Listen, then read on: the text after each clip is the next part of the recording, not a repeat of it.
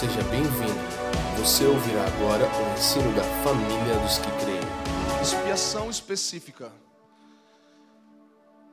Nós tivemos as duas primeiras palavras que foram depravação total, é a primeira das doutrinas da graça, onde nós falamos sobre a depravação total do homem. Todos pecaram e carecem da glória de Deus, estão destituídos da glória de Deus. Esse é o estado natural de todo homem, de toda mulher sem o Senhor, totalmente depravado. Não há salvação para o homem sem Deus. Todos pecaram em Adão e todos estão sem a glória de Deus, não tem um espaço na família, naturalmente falando, na sua antiga natureza. Semana passada falamos sobre a graça irresistível, que é a segunda das doutrinas da graça na ordem que nós colocamos. E Leandro compartilhou palavras muito especiais, então você também pode ouvir isso novamente, ou se não ouviu pela primeira vez, e compreender como o Senhor nos chama de forma irresistível como o Senhor chama os seus eleitos, aqueles a quem Ele levantou, aqueles a quem Ele está chamando nesse tempo para a salvação, e como esse chamado é irresistível. Leandro falou muito sobre a troca de coração, que nós vamos relembrar. Acontece conosco, quando estamos em Cristo, uma troca do nosso coração. O coração duro de pedra é trocado por um coração de carne. As leis que outrora eram impressas em tábuas, agora são impressas no nosso coração e na nossa mente. E tudo isso tem a ver com a graça irresistível do Senhor. E hoje nós vamos para a próxima parte dessa série, que é a expiação específica. Então, você que estuda um pouco de teologia ou conhece um pouco mais sobre esses pontos da doutrina da graça, das doutrinas da graça, você vai saber que a expiação específica é chamado por algumas pessoas com nomes diferentes, como por exemplo, redenção particular, ou também expiação eficaz, ou ainda expiação limitada, assim como ela é conhecida historicamente, expiação limitada. A questão com o nome mais histórico, expiação limitada, é que ela dá esse entender de que a obra de Cristo na cruz ela não foi tão eficaz ou que ela tem alguma coisa que não foi plena nela, sendo que ela foi plena. A obra de Cristo na cruz foi plena, foi eficaz, foi completa. Então, a expressão ainda que usada historicamente, você vai ver sempre essa forma, expiação limitada, não é a que escolhemos usar. Escolhemos usar expiação específica, porque está falando sobre o sangue derramado de forma específica, que também tem um sentido de limitada, como vamos ver, mas não é a melhor forma porque pode ser dúbio, pode dar a entender outras coisas também. Então, expiação específica. Vamos lá, repita comigo, como numa escola. Expiação específica. Amém. Fique isso, fique com isso na sua mente.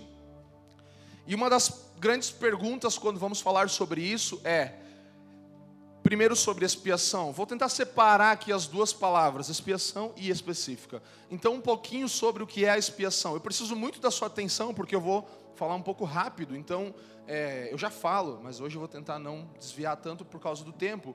Então a pergunta que vem em relação à expiação é: era mesmo necessário que Cristo morresse? Você já parou para pensar nisso? Era mesmo necessário que Cristo morresse?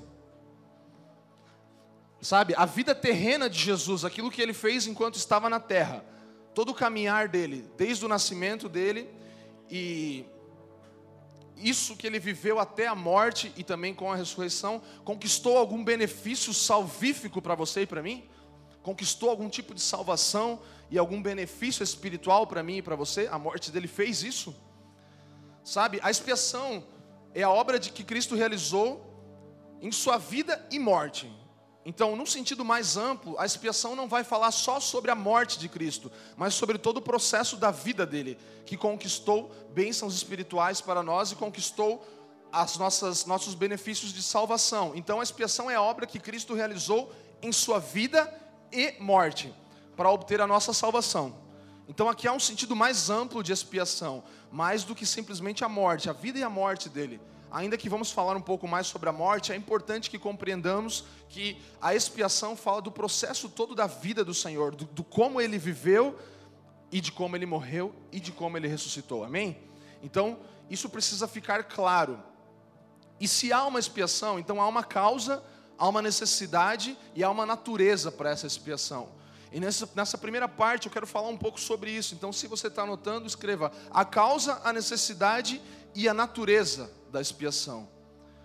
Sabe, se você for para o Antigo Testamento, você vai ver, especialmente no livro de Levítico, você vai perceber nos, nos capítulos, é, vários capítulos, se eu não me engano, os primeiros, eu não tenho certeza agora, mas você vai ver muito sobre a expiação e os sacrifícios que eram feitos. Então o que acontecia? Uma pessoa pecava e fazia algo de errado e tal, e aí ela, ela precisava ser perdoada por aquele pecado. E aí ela levava um animal diante de um sacerdote, geralmente era um cordeiro, também outros animais, mas geralmente um cordeiro. Então, um cordeiro separado para aquilo, e ela confessava o seu pecado, aquele sacerdote orava por aquela pessoa e por aquele animal, e aquele animal, ele absorvia os pecados daquela pessoa e cobria os pecados daquela pessoa. Era o sacrifício que era exigido para que o perdão fosse estabelecido. Então a pessoa sempre fazia isso novamente, novamente. Era como funcionava as leis do Antigo Testamento. Mas nós precisamos entender, eu queria que você prestasse muita atenção em mim aqui, que o animal em si, no Antigo Testamento, não tinha poder algum para espiar um pecado. Na verdade, o que eles faziam era remeter, era trazer a luz e trazer a, a uma, como, como uma sombra, né? daquilo que Cristo faria no futuro. Então, toda vez que um animal era sacrificado e um pecado era expiado em relação àquele animal com aquela pessoa, isso fazia-se pela causa do que Cristo faria na sequência, no futuro. Isso é muito importante que nós entendamos, porque já naquele tempo Deus tinha estabelecido isso. Então, é a forma que eles iriam remeter e iam voltar, ver novamente aquilo que ainda iria acontecer, por mais doido que isso pareça, o sacrifício era feito de forma futura. Então, pelo cordeiro que um dia seria morto, aquela era uma lembrança que acontecia, porque ele ainda não, não teria sido morto. Isso acontece da mesma forma, assim como quando eu e você pecamos e pedimos perdão, e o sangue de Cristo lá do passado que derramou sobre nós perdoa os nossos pecados, você entende? Então é uma coisa atemporal, por isso que o cordeiro foi imolado antes da antes da fundação do mundo. Então, ainda que há uma ordem cronológica, na ordem cronos do nosso tempo, isso para o Senhor é uma linha de tempo só. Então, ainda não havia acontecido, é meio confuso, eu sei, você pode ficar meio assim, mas é isso. Então, não há nada de poder no animal que, que perdoe pecados, mas há em Cristo, o Cordeiro perfeito. Então, é isso que acontece. Todo cordeiro animal apontava para Cristo. Todo o sacrifício apontava para o sacrifício de Cristo e eles eram perdoados por isso. E da mesma forma, hoje nós recorremos ao sacrifício de Cristo para perdão dos nossos pecados. Eu tenho uma frase do Meir Pierman, que é do livro Conhecendo as Doutrinas da Bíblia, um dos livros que fala bastante sobre expiação. E nós vamos colocar essa frase aqui, porque eu quero que você tenha um conceito um pouco é, do que é expiação. Espiar o pecado é ocultar o pecado da vista de Deus, de modo que o pecador perca seu poder de provocar a ira divina.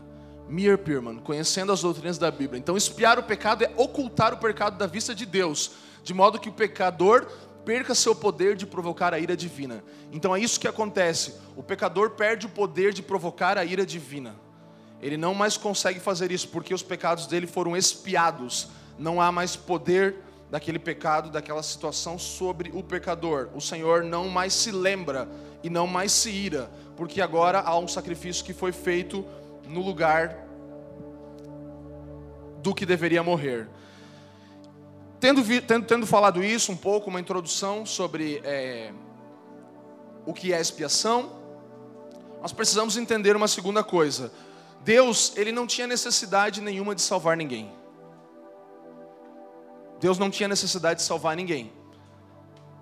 Todos os pecadores nasceram assim, erraram, pecaram em Adão, todos nos tornamos assim, todos nascemos nessa natureza pecaminosa e Deus não tem necessidade de salvar alguém. Não há uma necessidade da parte de Deus de que ele precise salvar umas pessoas, ou todas as pessoas, ou um grupo de pessoas, ou seja lá como for. Se você anotar aí e, e quiser ler em casa, 2 Pedro 2,4 vai falar, por exemplo, dos anjos. Vou ler aqui rapidinho. Pois Deus não poupou os anjos que pecaram, mas os lançou no inferno prendendo-os em abismos tenebrosos a fim de serem reservados para o juízo.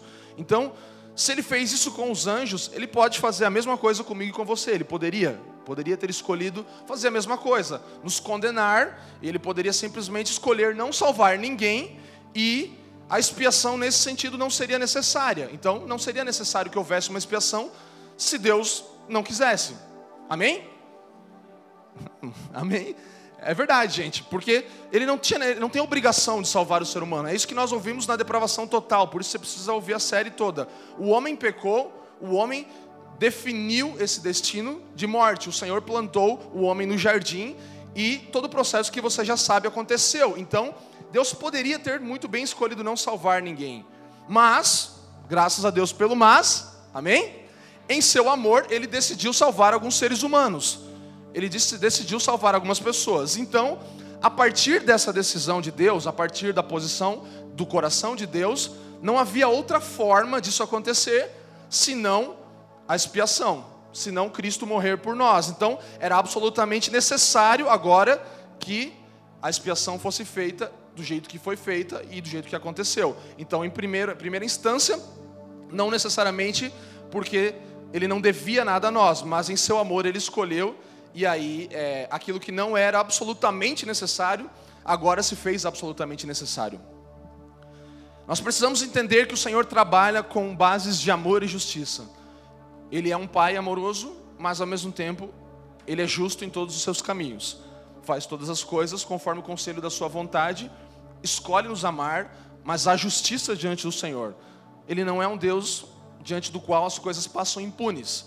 Então, tudo que nós fazemos, nós prestaremos contas. É, é, é, inevitável que isso aconteça. E toda a história de Deus, todos os desdobramentos da história da humanidade, tem amor e tem justiça de Deus envolvidas.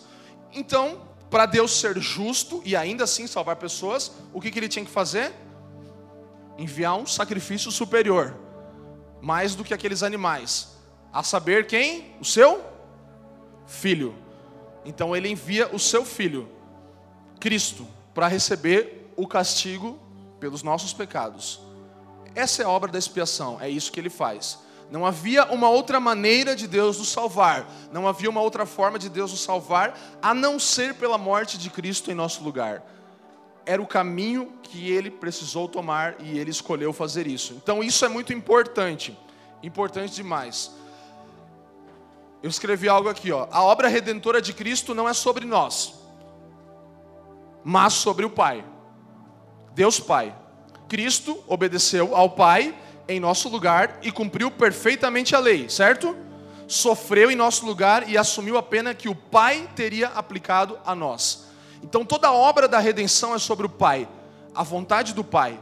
Aquilo que o Pai fez, ele enviou o seu filho e o desejo do Pai, o coração do Pai, é que nós pudéssemos nos tornar parte da família de Deus. Então, é pelo desejo do Pai, não é por nós necessariamente, mas de uma certa forma, indiretamente, Ele escolheu nos envolver nisso. Isso é muito importante porque, ao mesmo tempo que precisamos ter clareza, e vamos falar sobre isso, sobre a especificidade do amor de Deus por nós, não podemos pensar que tudo gira em torno de nós. Não podemos pensar que nós podemos fazer o que quisermos, que Deus vai precisar da gente. Não, ele não precisava ter feito o que ele fez em primeiro lugar, e toda a obra de Cristo foi em obediência ao Pai. Jesus ele veio, fez tudo o que fez, viveu de forma santa, cumpriu a lei de forma plena por causa do Pai. Amém? Estão comigo? Então isso é importante que nós saibamos e, e, e tenhamos isso em nossa mente. Talvez você tenha sido ensinado, educado e, e, e tem aprendido doutrinariamente algumas coisas um pouco diferentes, mas nós temos gastado tempo nas escrituras e eu não tenho nenhum problema. Nós já falamos aqui com você pensar diferente, ou quem está nos ouvindo agora pensar diferente. Nós sabemos que há debates teológicos sobre muitas coisas que nós estamos falando aqui nesses dias, mas o que eu preciso que você entenda é que o que nos une é Cristo e as nossas divergências, elas podem ser tratadas, não há nenhum problema em relação a isso. Então, nós não estamos aqui em um debate teológico em que vamos levantar questões ou não, mas nós estamos pegando aquilo que temos aprendido do Senhor e estamos ensinando, aquilo que nós temos falado. Então, nós não estamos defendendo A ou B, nós estamos inclusive evitando citar algumas coisas, ainda que, como falamos, na nossa soteriologia, ou seja, a doutrina da salvação, tenhamos uma inclinação ao calvinismo em alguns pontos nessa parte. Então isso precisa ficar claro. Realmente nós pensamos e vemos biblicamente e na história de Deus muito mais sentido quanto à salvação. Ainda que não sejamos sensacionistas, acreditamos nos dons, abençoamos uns aos outros com dons, acreditamos no evangelismo, como eu vou falar, nós precisamos pregar o evangelho a toda a criatura, você vai entender isso nessa noite. Então, não não temos muita identificação com a, algum movimento A ou B, mas temos entendido da parte do Senhor, e muitas pessoas consideram isso estar em cima do muro, mas nós não, nós consideramos discernir as coisas biblicamente e pelo Espírito. Então, escatologicamente, no que tange ao estudo dos fim, fim dos tempos, nós também vamos ter uma visão diferente de algumas linhas reformadas e tal. Então você vai ver que tem, tem bastante coisa para a gente estudar e conhecer juntos. Por isso a escola novamente está aí, você pode vir estudar e ver como nós lemos a Bíblia como um todo. Porque isso aqui é uma parte do todo, mas ela faz sentido no contexto.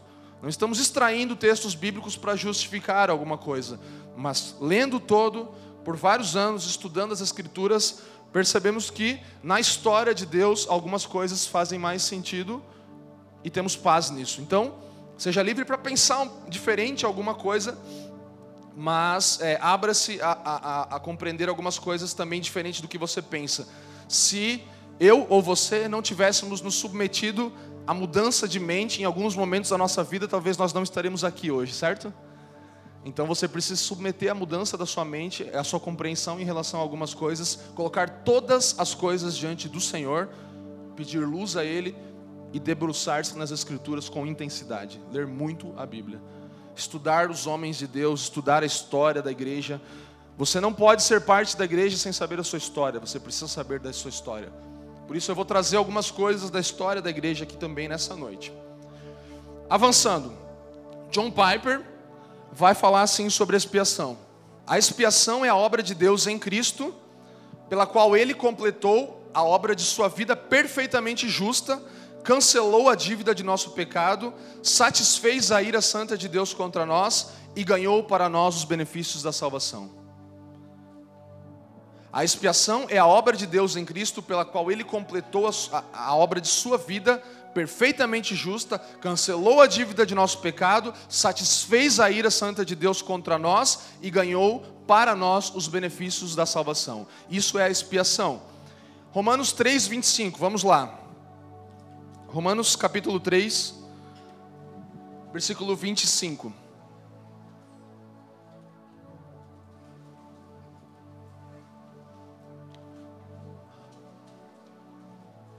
Ao qual Deus propôs para propiciação pela fé no seu sangue, para demonstrar a sua justiça pela remissão dos pecados dantes cometidos sob a paciência de Deus. 26. Para demonstração da sua justiça nesse tempo presente, para que ele seja justo e justificador daquele que tem fé em Jesus. Então, esse texto vai estar falando sobre isso. A quem Deus propôs no seu sangue como propiciação mediante a fé, para manifestar a sua justiça, por ter Deus, na sua tolerância, deixado impunes os pecados anteriormente cometidos. Tendo em vista a manifestação da sua justiça no tempo presente, para ele mesmo ser justo e o justificador daqueles que têm fé em Jesus. Então, aqui, você vai perceber a atuação novamente da justiça e do amor de Deus, como tínhamos falado. E surge a próxima pergunta. Se falamos até aqui um pouco sobre expiação, é, ainda vamos falar um pouco mais sobre o que Cristo realizou realmente, mas nesse ponto precisamos começar a perguntar, fazer a próxima pergunta a nós mesmos: por quem Cristo morreu? E aqui começa a pulguinha atrás da orelha, né? Por quem Cristo morreu? Ele expiou os pecados de quem? Em favor de quem ele comprou todos esses benefícios da salvação que o texto fala. Em favor de quem?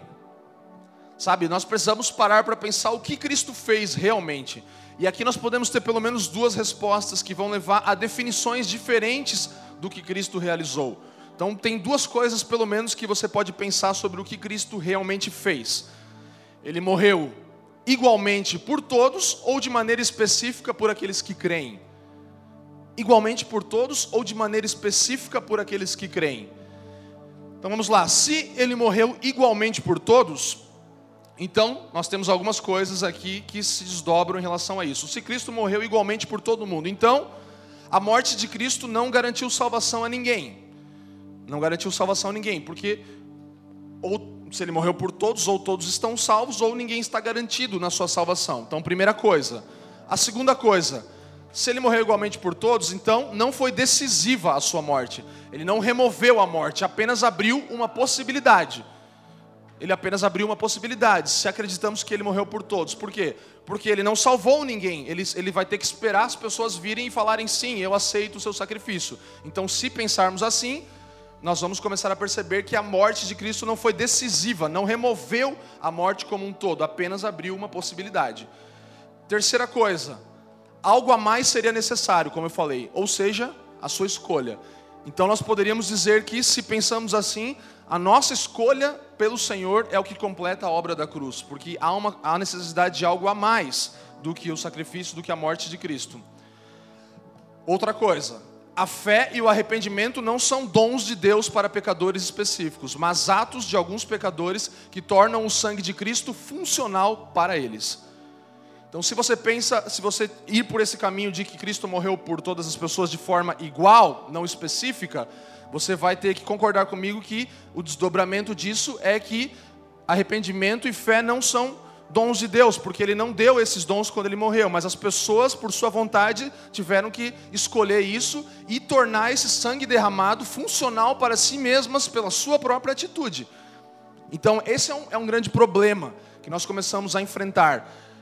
E o que nós acreditamos, nós como família dos que creem, nós como pastores locais e a nossa família de fé acredita ser um ensino bíblico em relação à expiação é que a própria graça irresistível foi comprada por sangue. O novo nascimento foi comprado por sangue. O chamado eficaz foi comprado pelo sangue de Cristo. O dom do arrependimento foi comprado pelo sangue de Cristo. Todas essas coisas foram compradas pelo sangue de Cristo. Não vem de nós, nós não temos dom ou mérito em relação a essas coisas. E assim nós só podemos pensar isso, graça irresistível, Cristo comprou com o seu sangue o novo nascimento que eu e você experimentamos, comprado pelo sangue de Cristo, plenamente. O chamado eficaz que Ele nos chama, que nos leva a cumprir a nossa vocação, totalmente pelo sangue de Cristo. O dom do arrependimento que um dia nós manifestamos, também foi comprado por Ele e pelo seu sangue. Então, nenhum desses atos que eu acabei de citar é merecido. Isso torna claro o fato de que foram adquiridos de maneira específica para alguns, porque senão todos seriam salvos. Mas eles não são, certo? Não são todas as pessoas que são salvas. Então aqui você começa a entrar nesse lugar. Isso torna claro esse fato de que isso foi adquirido de maneira específica para algumas pessoas, que nós vamos perceber no decorrer dessa noite. Porque senão todo mundo seria salvo, e você sabe que isso não é verdade, isso não aconteceu. No decorrer dos anos, a história toda mostra isso, e isso seria contra todo o ensino bíblico, de que todas as pessoas são salvas. Vamos lá. Passando para a segunda parte, agora falando sobre a amplitude ou a extensão da expiação. Então, como essa expiação se, expiação se torna específica? E aqui, lembra que eu falei no início, no, alguns minutos atrás, que nós precisamos estudar a história da igreja, precisamos saber os concílios que a igreja passou, precisamos saber os credos que a igreja ao longo dos anos desenvolveu, precisamos saber todas as coisas que foram desenvolvidas ao longo dos séculos, porque isso tudo nos trouxe aqui hoje. Nós só estamos aqui por causa de homens como Lutero, como Calvino, John Wesley, Spurgeon, vários irmãos reformadores, Agostinho, Agostinho, todos os irmãos, não é Agostinho da grande família, como o Felipe sempre fala, é outro Agostinho, tá bom? Então, vários irmãos vieram trazendo a mensagem do Evangelho até onde nós vivemos hoje. E eu quero te encorajar, eu falei com a Jaque, a gente vai botar no site da família todos os credos, a gente vai botar todas as coisas que tem a ver com a, com a reforma, a gente vai botar lá a confissão de, de Westminster, Heidelberg. A gente vai colocar lá é, todas essas coisas. Nós vamos separar, organizar, é domínio público, e vamos colocar no nosso site. Vamos colocar todo o catecismo. Tem alguns irmãos, Juliana Gabi, de novo, hoje de manhã, meus vizinhos. Eu estava lendo o catecismo lá na minha casa, eles estavam lendo na casa deles. Os Dez Mandamentos. Estávamos lendo juntos. E a gente está estudando a Bíblia e está vendo o quão importante toda a história da, Bíblia, da, da história da igreja é importante para nós hoje. Nós não podemos negligenciar tudo que a igreja viveu, sofreu e estabeleceu com o passar dos anos. Nós podemos sim construir em cima disso, com cuidado, cautela e sabedoria, mas não podemos querer criar definições no, no, no ano que estamos vivendo agora sobre coisas que já foram estabelecidas, o Senhor já usou homens de Deus, e claro, podem ter coisas erradas, nós vamos avaliar e pensar todas elas, mas a maioria delas são fundamento para o que nós vivemos hoje. E você precisa reconhecer isso junto comigo, porque eu tenho aprendido a fazer isso. Tenho aprendido a olhar para a história e ver a necessidade de não precisar definir algumas coisas que vários homens de Deus já definiram. Então, se você estava na primeira palavra dessa série, nós falamos sobre o, o, sínodo de, de Dort. Alguém lembra ou conhece o sínodo de Dort? Não. Vai pesquisar, irmão. Coloca lá, tem na, tem na internet, sínodo de Dort. Ou coloca os cânones, cânones, coloca lá, cânones de Dort. Cânones de Dort, que foi a definição resumida de tudo aquilo que aconteceu em capítulos. E os cânones de Dort foram escritos entre 1618 e 1619, ou seja, mais de 400 anos atrás. E nós pegamos e resgatamos uma parte dos cânones de Dort e eu quero ler com você, se a gente conseguir na tela. É um texto um pouco longo, falando sobre expiação. Pois este foi o soberano conselho, a vontade graciosa e o propósito de Deus o Pai que a eficácia vivificante e salvífica da preciosíssima morte de seu filho fosse estendida a todos os eleitos. Daria somente a eles a justificação pela fé e, por conseguinte, os traria infalivelmente a salvação.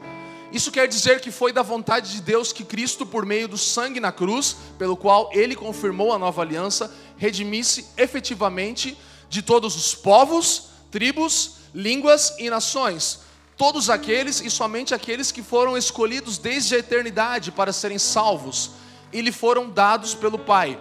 Deus quis que Cristo lhes desse a fé que ele mesmo lhes conquistou com sua morte, junto com outros dons salvíficos do Espírito Santo. Demais, né? Só eu me animo, gente. Meu Deus, cara. Eu acho incrível. 84 homens sentaram, estudaram a Bíblia e colocaram essas coisas no papel, junto com 18 delegados seculares naquele tempo. Então, é uma coisa muito extensiva, muito tempo passando, estudando juntos. E nós falamos sobre isso, eu não vou me ater a isso. Mas aqui podemos ter uma compreensão do que a igreja protestante, de uma linha mais reformada, acredita sobre expiação e que nós percebemos ser muito coerente com as Escrituras. Resumindo, o que, que, o que, que compreendemos com isso tudo? Que Deus tinha em vista a redenção concreta e eficaz dos seus filhos, não uma possibilidade. Sabe, ele queria nos tirar de tudo que destruía a nós mesmos, inclusive a nossa própria incredulidade. Então, nós precisamos compreender que na cruz, no sangue de Jesus, na expiação, inclusive o pecado da incredulidade, que você não sabe, incredulidade é um pecado. Então, inclusive a nossa incredulidade é quebrada, é anulada a partir da cruz do seu sangue nós não temos mais incredulidade. Você concorda comigo em relação a isso? A incredulidade é quebrada no sangue de Cristo? Então, se Cristo morreu por todos, ninguém mais tem incredulidade. Certo? Porque se é um pecado, incredulidade, Cristo morreu por todos os pecados. Então, a incredulidade não existe mais e está todo mundo salvo, porque ele morreu por todo mundo. Começa a perceber como não, como não fecha, não tem como você pensar de forma diferente. Porque a incredulidade é um pecado. Cristo morreu por todos os pecados. Então a incredulidade, ela não pode mais existir. Mas não, a incredulidade é quebrada do coração daqueles que são eleitos, com o passar do tempo, com a pregação do evangelho. Então ainda há umas pessoas que são que estão incrédulas, sim, porque o evangelho ainda não as alcançou. Algumas pessoas que vão ser alcançadas pelo evangelho, talvez não terão esse, essa incredulidade quebrada, talvez não terão isso porque não estão entre essas pessoas que o Senhor elegeu. E isso aqui está totalmente conectado com a doutrina da eleição que nós estudamos em Romanos, no capítulo 9, e vamos estudar na semana que vem. Então, se você ficou curioso, semana que vem a gente vai falar mais sobre a eleição. É um bom momento para você estar aqui e compreender mais esse detalhe que eu não vou entrar agora. Mas Gary Williams, por favor, ele fala assim, ó, uma frase em relação a isso que falamos agora. Se Deus pune todo o pecado, então Cristo teria morrido pelo pecado da incredulidade. E se ele fez isso por todos, sem exceção, então todos, sem exceção, seriam salvos. Ou universalismo, ou expiação específica. Não há outro caminho. Ou você vai para o caminho do universalismo, ou você crê que o sangue foi derramado de forma específica para aqueles que creem. para os filhos de Deus, para a noiva de Cristo, para suas ovelhas, como falaremos nessa noite e veremos juntos. Então a incredulidade foi quebrada, ou de, de pessoas específicas, ou então nós precisamos tomar esse lado de acreditar que todas as pessoas foram salvas, o que é totalmente incoerente com as Escrituras. Então, se ele morreu por todos sem exceção, todos vão estar livres do pecado e ninguém pode ser condenado. Ou nós vamos forçar a morte de Cristo de ser apenas uma possibilidade, como eu falei, não uma realidade de salvação, em que só torna uma possibilidade, uma porta que está aberta e você pode escolher entrar ou não.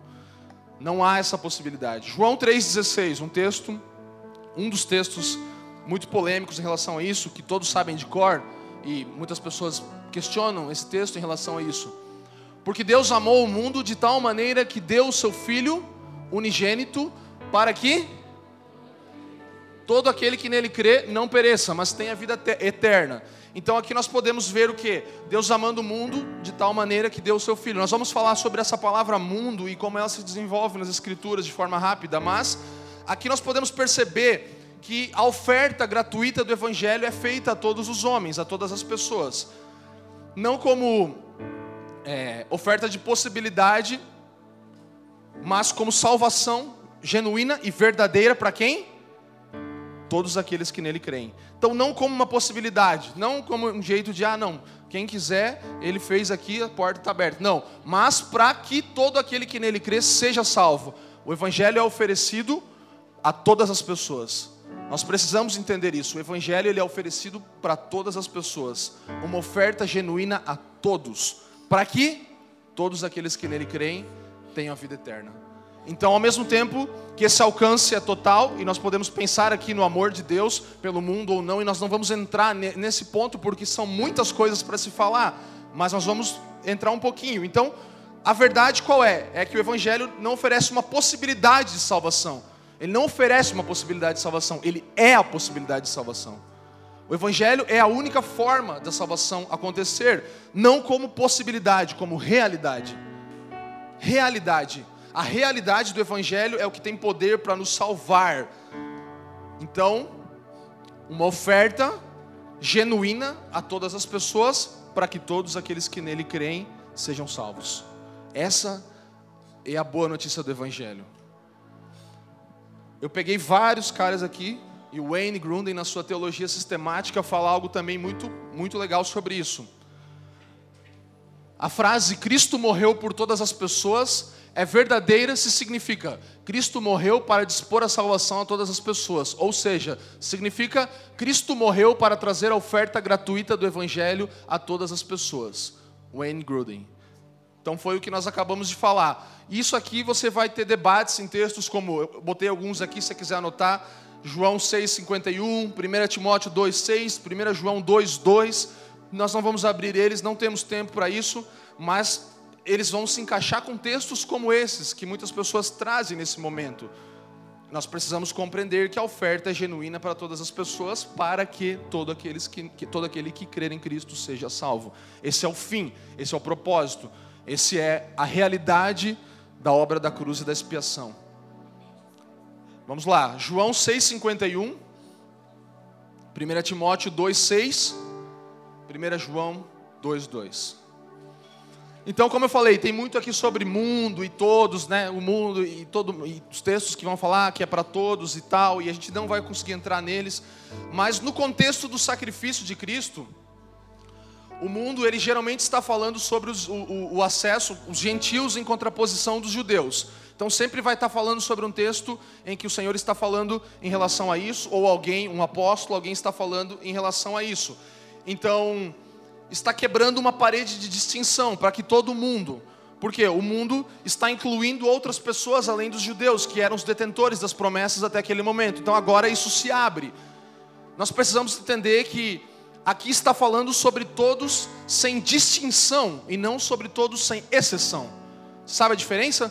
Distinção e exceção. Então, quando a Bíblia está falando em todos esses textos relacionados, vai estar falando sobre isso, sobre não, não, não, não prender a mensagem do Evangelho para mais um tipo de pessoa. Por quê? Porque os judeus eram detentores e agora os gentios também. E todos os povos, tribos, línguas e nações agora têm acesso ao Evangelho. Então o Evangelho não é mais para um tipo de pessoa, ou seja, não há distinção. Não há distinção para a pregação do Evangelho. Não está falando que todos, sem exceção, seriam salvos. Em todos os textos que você vai encontrar de mundo e de Deus, essa é a regra que se encaixa. Realmente tem textos bem complicados em relação a isso, mas nós podemos falar sobre eles em outro momento. Por exemplo, vamos, vamos pegar um exemplo aqui. Jesus, quando ele fala dos dízimos lá, que ele fala, ah, vocês dão o dízimo da, do cominho, de, todo, tal, de toda hortaliça, ele fala. Ele não estava falando de toda hortaliça, de todas as hortaliças do universo, vocês dão o dízimo. Não, ele estava falando de todos os tipos de hortaliça. Ele estava falando sobre distinções de tipos diferentes. Então, todas as coisas que vocês fazem, vocês dão o dízimo. Então, o todo, nessa palavra, que é a mesma palavra, está falando de tipos diferentes, então não todos sem exceção, mas sem distinção. Outro texto, Atos, Atos 10, se eu não me engano, quando Pedro prega dizendo sobre. É, é, não, quando, é, quando o, o lençol de todos os animais impuros desce. Então a palavra original fala todos os animais. Na nossa versão brasileira já está escrito todo tipo de animal. Mas a palavra é a mesma que todos. Não está falando que todos os animais estavam naquele, naquele lençol que desceu, mas todo tipo, toda espécie de animal. Atos 2, um exemplo muito bom, quando Pedro prega dizendo que aquele momento era o cumprimento de Joel, de Joel 2, da profecia que o Espírito seria derramado sobre toda a carne. Isso se cumpriu hoje, essa escritura. Todas as pessoas foram cheias do Espírito Santo e falaram em línguas no planeta inteiro naquele momento? Não um tipo específico de pessoas. Gentios foram alcançados pelo poder do Espírito naquele momento e se abriu uma porta para que não mais agora isso fosse apenas para um tipo ou uma tribo. Então Deus não é tribal, Ele não escolhe uma tribo e faz isso. Ele fala que essa mensagem do Evangelho está aberta para todos os tipos de pessoas, sem distinção de raça, mas não necessariamente todas as pessoas do planeta. Então, isso um pouco de contextualização sobre as palavras mundo e todo que não vamos poder ver detalhadamente. Fato é que Deus não faz acepção de pessoas. Isso você precisa anotar aí. Você fala assim: Deus não faz acepção de pessoas. Ele vai levantar filhos de todas as tribos, línguas, povos, nações, homens, mulheres, ricos, pobres, etc. Desses o Senhor está levantando e reunindo seus filhos. Por isso nós temos missionários como Melk pregando o evangelho e outros irmãos em todas as nações. Nós somos encorajados por esse, essa palavra de hoje a pregar o evangelho, como vamos concluir falando no final. Então, devemos pregar a todos. Não pense na possibilidade de que você deva pregar somente para os eleitos. Isso não existe. Nós pregamos o evangelho a toda tribo, língua e nação, povos, raças, homens, mulheres, jovens, velhos, ricos e pobres. Amém? Vocês estão comigo, gente? Vamos lá. O fundamento bíblico para a morte de Cristo ser mais do que uma possibilidade é o sangue da nova aliança. Nós falamos sobre isso um pouco na semana passada. O sangue da nova aliança é o fundamento que nos dá a entender, nos dá clareza em relação a ele ter comprado com o seu sangue a fé daqueles que são eleitos. Mateus 26, 28, por favor. Porque isto é o meu sangue o sangue do Novo Testamento ou da Nova Aliança, que é derramado por muitos para a remissão de pecados, derramado por muitos para a remissão de pecados.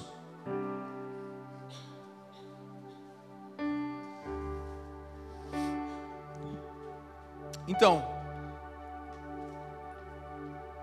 se nós não cremos que o Senhor morreu por muitos, por pessoas específicas, então nós dizemos que nós e a nossa decisão somos mais decisivos para garantir a nossa salvação do que o sangue da aliança. Nós estamos entrando em um campo em que começamos a, sem querer, declarar que o sangue da nova aliança não foi suficiente para nós. Por isso, não conseguimos compactuar com esse pensamento, porque é o sangue da nova aliança que nos garante o resultado, e não eu mesmo. Eu não consigo garantir resultado por nada na minha vida. Eu não consigo garantir a minha salvação pelo meu esforço, pelo meu sim ou pelo meu não, a minha condenação. Então, a nossa salvação e o sangue da aliança precisam estar conectados, sabe? O que, o que a Bíblia ensina é que, em termos da nova aliança, vamos ler rapidamente os textos de Jeremias que lemos na semana passada. Por favor, Jeremias 31, do 31 a 34. Estamos falando aqui sobre uma iniciativa da parte de Deus é, do, pode ser do versículo 31. 31, 31. Eis que dias vêm, diz o Senhor, em que farei um concerto novo, nova aliança, com a casa de Israel e com a casa de Judá. 32. Não conforme o concerto que fiz com seus pais, no dia em que os tomei pela mão para os tirar da terra do Egito, porquanto eles invalidaram o meu concerto, apesar de eu os haver desposado, diz o Senhor. Mas este é o concerto que farei com a casa de Israel depois daqueles dias, diz o Senhor. Porém a minha lei no seu interior, e a escreverei no seu coração, e eu serei o seu Deus, e eles serão o meu povo. 34. E não ensinará alguém mais a seu próximo, nem a seu irmão, dizendo: Conhecei ao Senhor, porque todos me conhecerão, desde o menor deles até ao maior, diz o Senhor, porque perdoarei a sua maldade e nunca mais me lembrarei dos seus pecados. Então aqui novamente está falando sobre o todos, o povo escolhido de Deus que ele levantou, do qual nós somos parte hoje. E esses são os termos da nova aliança. São garantidos pela iniciativa soberana de Deus. Amém?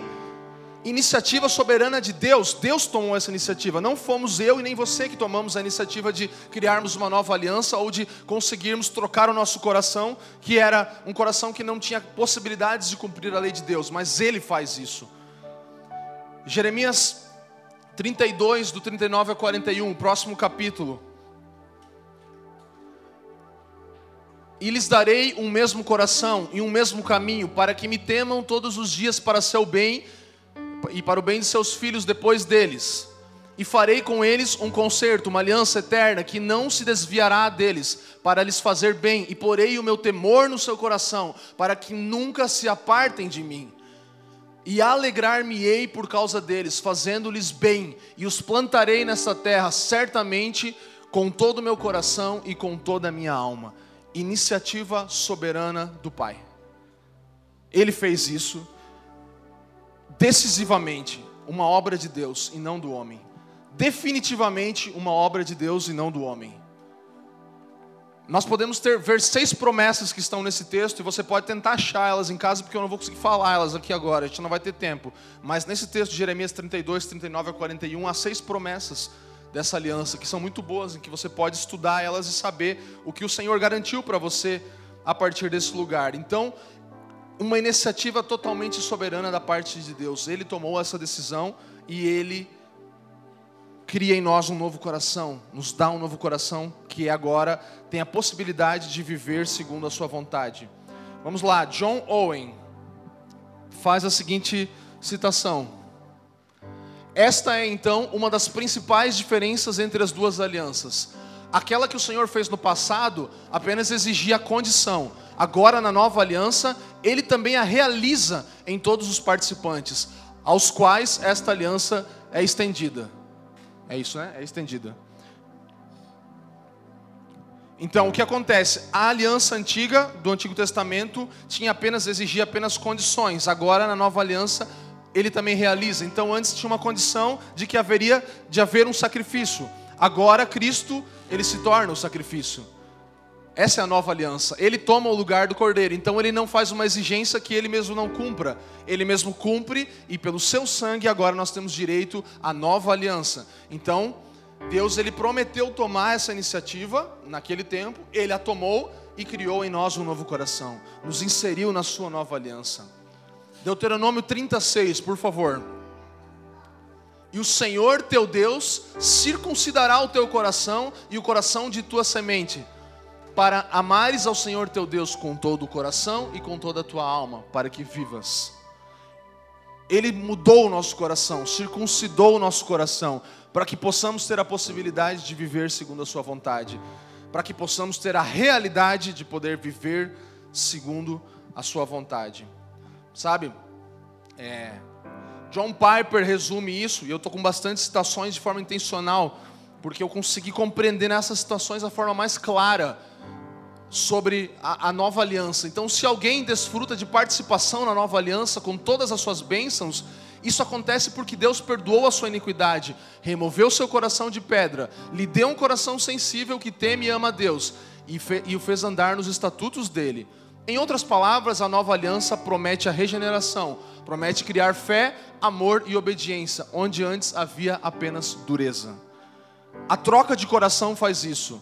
Os termos da aliança de Deus trocando nosso coração faz com que nós podemos ter fé, amor, obediência, onde antes só havia dureza. Possibilidade zero de cumprir a lei do Senhor no nosso coração de pedra.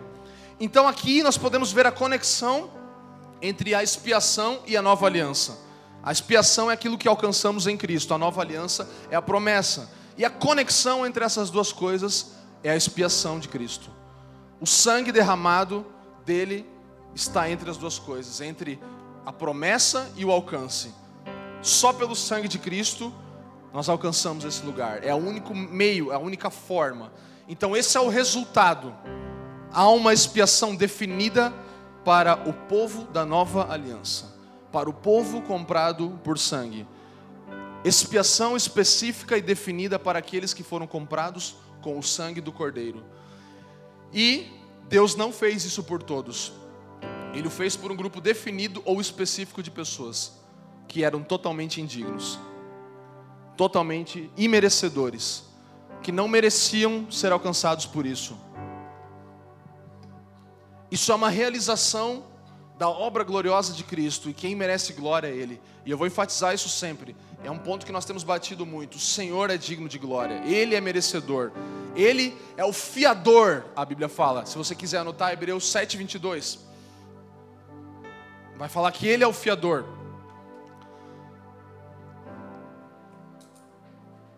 Vamos lá.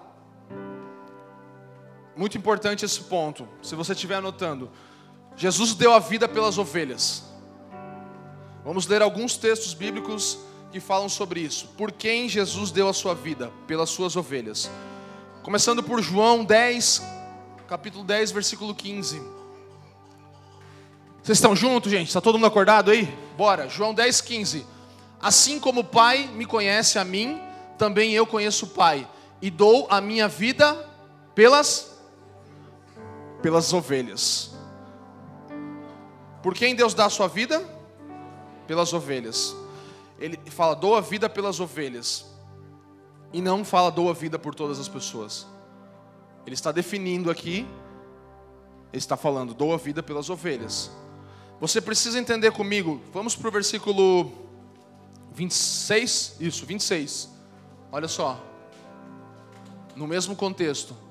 Mas vós não credes, porque não sois.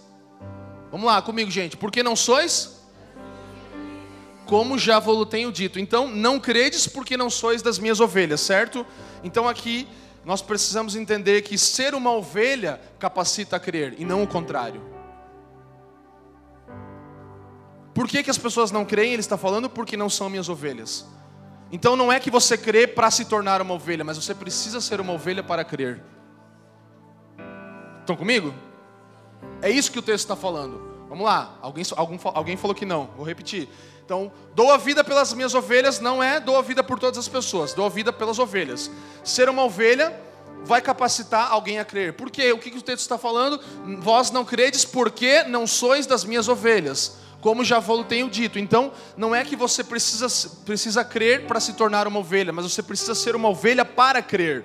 Então, ser uma ovelha capacita alguém a crer, e não o contrário. É o que o texto está falando. Se você não crê, algumas pessoas não creem em Cristo está falando. Por quê? Porque não são das minhas ovelhas. E essa é uma das, das melhores compreensões que a gente consegue ter nesse texto. Então, as ovelhas não são todas as pessoas, as ovelhas são os que Deus escolheu. E elas creem porque são ovelhas. E elas não começam a crer para se tornar ovelhas, elas são as ovelhas do aprisco do Senhor. E nós vamos ler mais textos. João 6, 37. 6, 37. Tudo que o Pai me dá virá a mim, e o que vem a mim, de maneira nenhuma o lançarei fora. Então aqui está falando sobre a escolha de Deus, os que Deus escolheu para o Filho. Vamos para o versículo 44. Ninguém pode vir a mim se o Pai que me enviou o não trouxer, e o ressuscitarei no último dia. Então ninguém pode vir a Cristo se o Pai não o trouxer, se o Pai não o incluir, se o Pai não escolher aquela pessoa. Então o Pai, o próprio Deus escolheu. Nós temos vários textos assim, falando claramente, especificamente. Jesus, quando faz a sua oração, em João 17, ele vai diante do Pai e ele ora por pessoas específicas. Você lembra desse texto, João 17? Ele está orando a oração sacerdotal do Mestre, do, do Cristo. Ele ora assim, vamos para João 17. Pode ser o versículo 6. Manifestei o teu nome aos homens que do mundo me deste, eram teus, e tu nos deste e guardaram a tua palavra. Para quem Jesus manifestou o nome do Pai? Aos homens que me deste. Eles eram teus, você me deu, e eles guardaram a tua palavra. A gente usa muito esse texto para discipulado, para pessoas que o Senhor deu para você. São pessoas que o Senhor coloca na sua vida. E Jesus ele tinha pessoas que o Pai deu a ele como ovelhas, como pessoas que ele cuidaria e que ele levaria. Então, o que, que acontece? Essas pessoas são as quais Jesus presta contas diante do Pai. Versículo 9: Eu rogo por eles, não rogo pelo mundo, mas por aqueles que me deste, porque são teus. Ele está falando sobre um grupo específico de pessoas. Ele está falando sobre aqueles que o Pai lhe deu. E o último versículo 19: E por eles me santifico, a mim mesmo, para que também eles sejam santificados na verdade. Cristo fez isso por mim e por você. Em obediência ao Pai, ele vive uma vida santa, se santifica diante do Pai, em favor daqueles que o Pai lhe deu. O Pai é o centro de toda essa obra. Não sou eu e nem você. Nós não podemos escolher crer. Você não está aqui nessa noite porque você escolheu crer. Você foi alcançado pelo Evangelho e você é uma ovelha do Senhor. Você foi chamado ao aprisco, do qual ele está chamando, ao qual ele está chamando várias pessoas espalhadas pelo mundo, como ainda vamos também falar nessa noite. Então você é parte desse aprisco porque você é uma ovelha do Senhor não por sua decisão. Ele te deu um novo coração, trocou o seu coração e te posicionou nesse lugar. Jesus ele estava dizendo que a morte dele visava especificamente aqueles pelos quais orava. Ele estava orando por pessoas específicas diante do Pai. Por esses ele se santificou. Você consegue pensar que Jesus se santificou por causa de você e de mim? Está vendo a especificidade desse amor?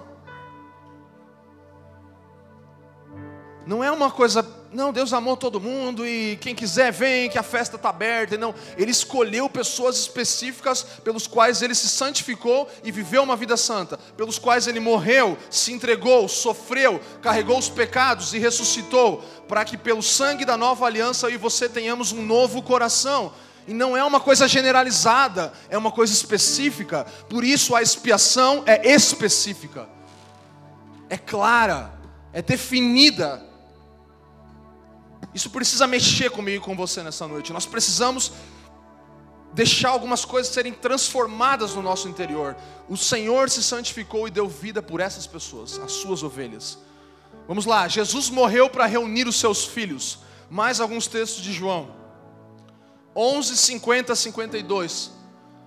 Nem considerais que nos convém que um homem morra pelo povo, que não pereça toda a nação. Ora, ele não disse isso, ele está falando de Caifás aqui.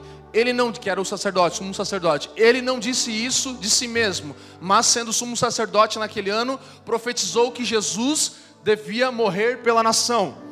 É, 52.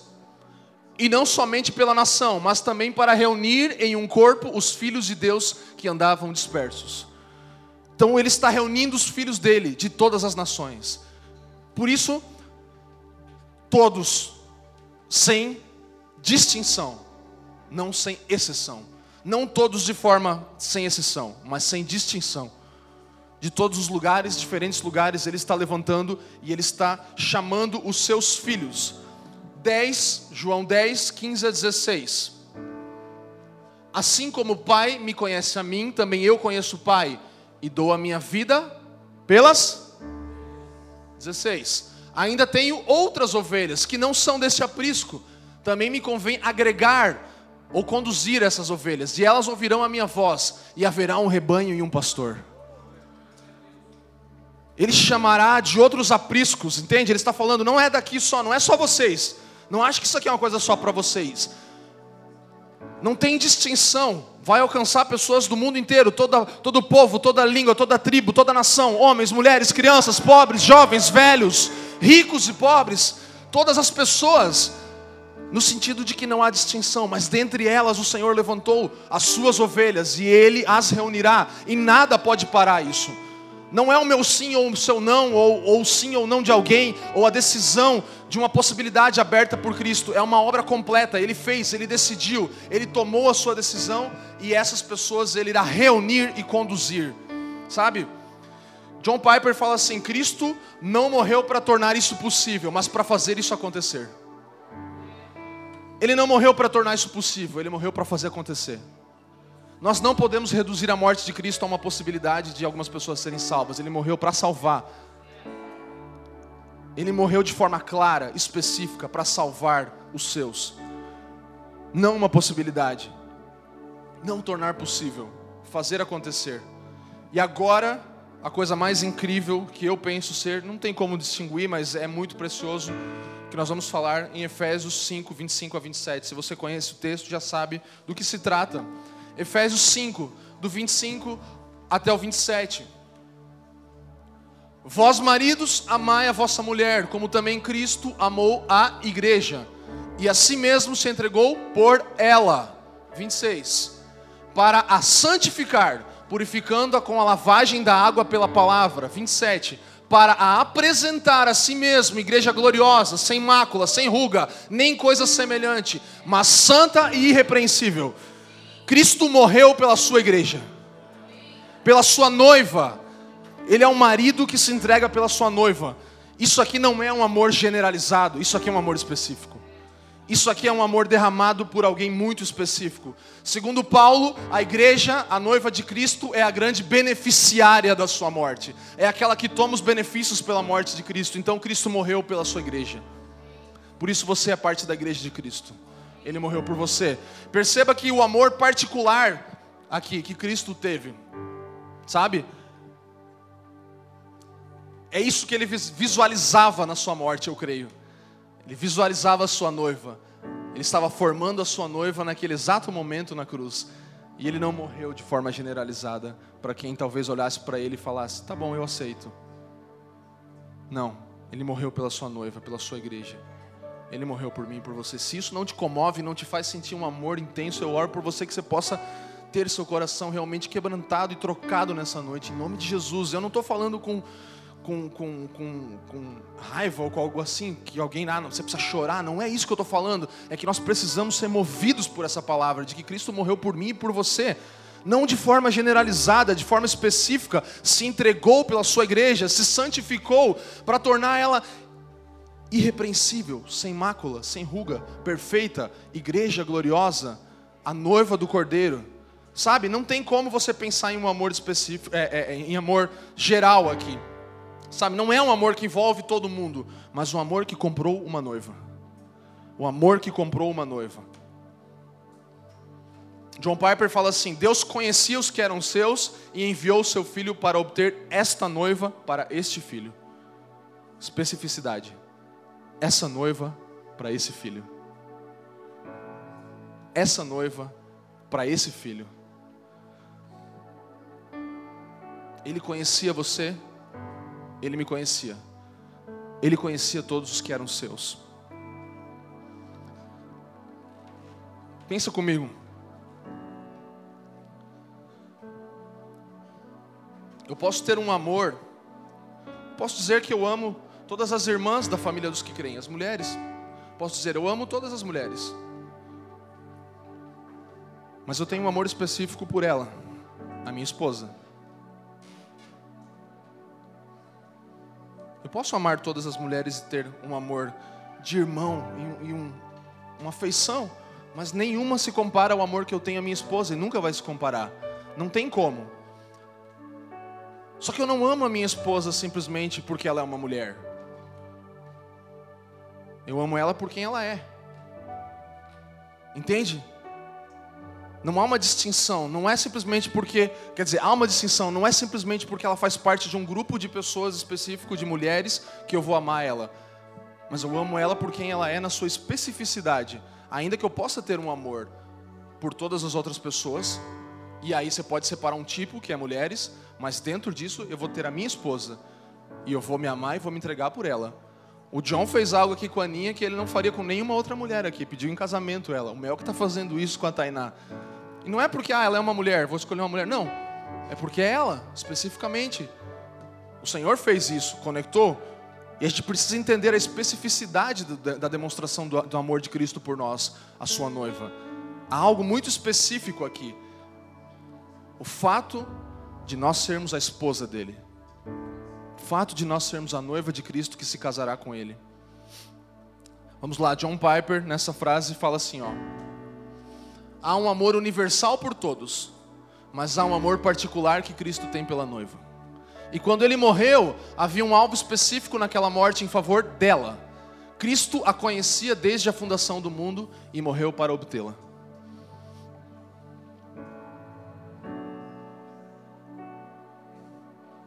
Romanos 8, 29 a 32, por favor.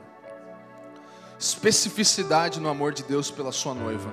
Ele morreu pelas suas ovelhas.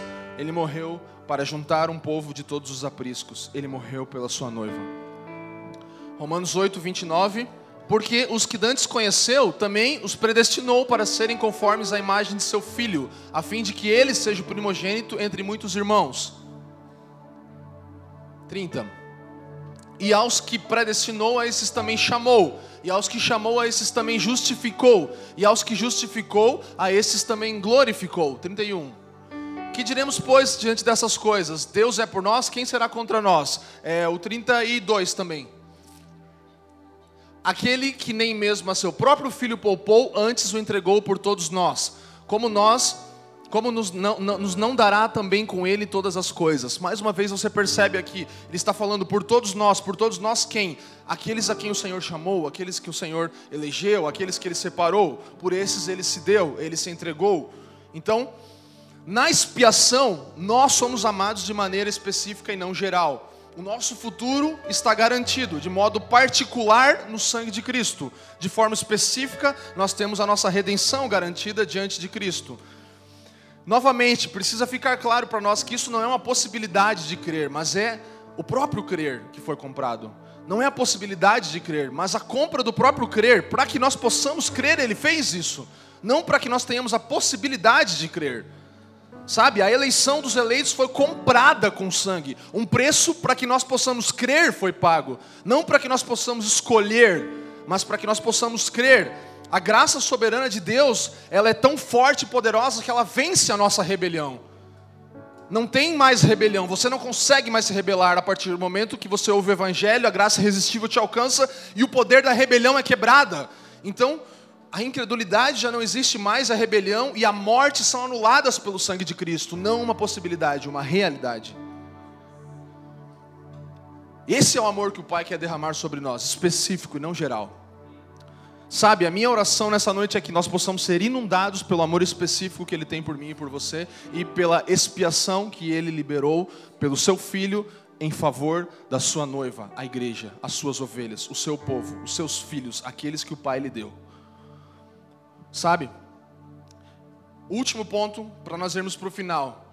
Diante disso tudo, a pergunta que geralmente vem quando falamos sobre esse assunto, e nos debates teológicos você vai ver ela é, e o mundo e a pregação do evangelho em relação a essa especificidade, como acontece. Então, o que nós oferecemos ao mundo diante dessas coisas? Vamos lá, vamos comigo. Reta final. A pregação do evangelho é o que nós oferecemos ao mundo, sempre. Amém? A pregação do evangelho. Então, o que, que acontece? Há uma oferta gratuita que deve ser feita a todos, sem exceção. A todas as pessoas. Pregamos o evangelho a todas as pessoas. N. Gruden, na, na, teologia sistemática, falando sobre a expiação e a pregação do evangelho, fala o seguinte: O fato de Deus saber de antemão quem será salvo e ter aceitado a morte de Cristo como pagamento só pelos pecados deles, não inibe a oferta gratuita do evangelho, pois está oculta nos conselhos secretos de Deus quem atenderá a ela. O fato de não sabermos quem atenderá ou não, atenderá não se constitui maior motivo para não oferecer o evangelho a todos. Ali, como o fato, ali não deve ser outra palavra, como o fato de não saber o volume da colheita não impede o fazendeiro de plantar sementes em seus campos. Então essa é a principal coisa que nós precisamos saber. Assim como nós oferecemos a mensagem do Evangelho sem sabermos aqueles que o Senhor no seu conselho levantou, nós fazemos da mesma forma como alguém que vai plantar sementes e não sabe o volume da colheita. Ele não vai plantar sementes de acordo com aquilo que ele pensa colher ou não colher. Não vou plantar aqui porque aqui. Não, ele vai plantar sementes. E a colheita virá. Amém? Você me entendeu? Então é dessa mesma forma.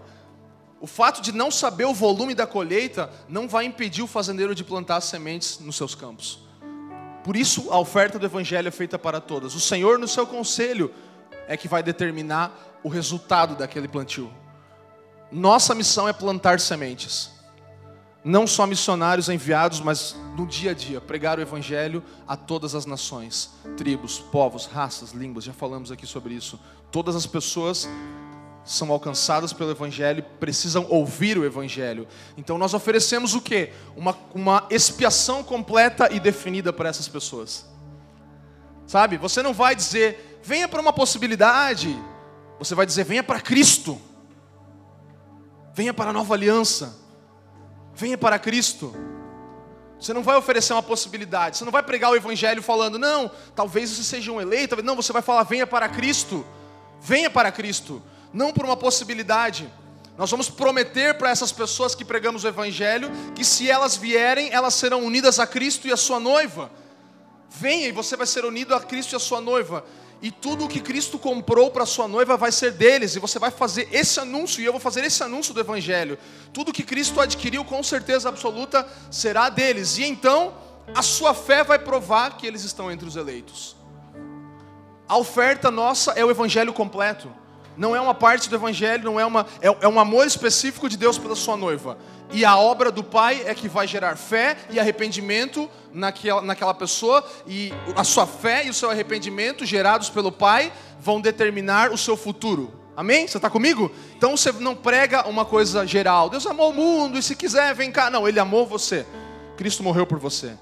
Ele se entregou por você e você pode ser parte da noiva de Cristo. E todas as promessas que a noiva de Cristo tem, você tem. E você vem para Cristo porque ele morreu e fez a obra dele completa por você, e aí você vai receber todas as promessas que a noiva tem. Você vai ser parte da noiva e você vai ser do noivo. E a resposta vai determinar a eleição ou a escolha da pessoa, é a parte de Deus. A sua fé vai provar que eles são eleitos e vindo para Cristo, vão provar de todos esses benefícios específicos da sua redenção particular, a expiação definida, expiação específica. É assim que eu e você precisamos pregar o Evangelho, anunciando o amor do Pai de forma específica para as pessoas. Sabe? Nós precisamos entender que isso aqui traz a glória devida a Cristo. A obra da cruz, obra completamente dele Precisamos glorificar a Cristo na sua obra, precisamos glorificar ao Pai na sua decisão, porque imagina só, se Deus fala que nós podemos escolher e nós pensamos na outra possibilidade, e ninguém escolhe a Deus. Aí Deus vai ficar frustrado, vai falar: Não, ninguém me escolheu, morri ali, Jesus, enviei e não deu certo e tal, ninguém queria. Porque na verdade nós não escolheríamos, essa é a verdade. E você não estaríamos aqui, não teríamos escolhido se o próprio Pai não tivesse gerado a fé dentro de nós. E aí você consegue imaginar um Deus frustrado, pensando: pô, enviei Jesus, deu tudo errado. Ninguém quis. Não, é sério, é engraçado, mas é sério. Tipo assim, você fica, é verdade, não tem sentido.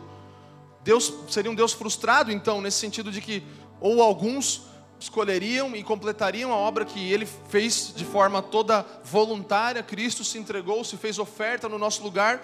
Então, Deus ele quis escolher um povo, gente. A gente precisa sair com isso aqui claro. Ele definiu como nós viveríamos. É o que Jeremias fala. Se não é assim, ele vai ficar frustrado e a morte do seu filho vai ser em vão. E não há glória para Cristo nisso. Cristo não é glorificado nisso. Então Jesus fez. Jesus completou.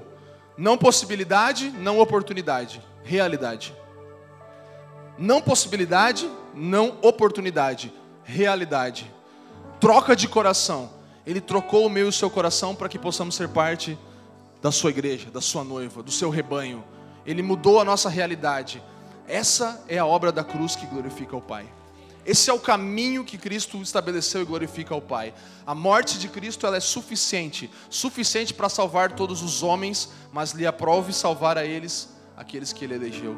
Então, quando pensamos em expiação limitada, não é porque há um limite ou porque a eficácia de Deus, ou ele, ele poderia salvar o que ele, quem ele quisesse, como ele quisesse, ele é soberano, ele faz, ele podia salvar mil planetas, mas o caminho dele foi esse. Ele escolheu esse caminho.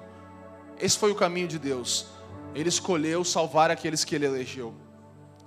E uma evidência de que nós somos parte disso e fomos alcançados pela graça irresistível é a liberdade do medo de ser rejeitado. Então nós não experimentamos mais medo de ser rejeitado, porque experimentamos que somos amados como uma noiva. Fomos escolhidos por Ele e não há rejeição para nós. Nós somos adotados na sua família e o Pai nunca vai falar, agora você não é mais parte da minha família. E aí entra a perseverança dos santos, que é uma outra parte da nossa série. Ele fez, Ele nos faz permanecer. Ele nos chamou, Ele vai continuar nos amando e só derramando mais amor pela sua noiva e pelo seu rebanho. Sabe? Essa é uma evidência. Você não tem mais medo de ser rejeitado. E outro fato, você é dominado por um temor pela santidade de Deus. Você é dominado por um viver santo. Não tem espaço para hipergraça, não tem espaço para nada aqui. Você é dominado por um viver santo, por quê? Porque ele trocou seu coração. Antes não conseguia, era duro. Agora você foi chamado, escolhido, salvo para viver de acordo com a sua vontade. Ele fez isso, ele cumpre.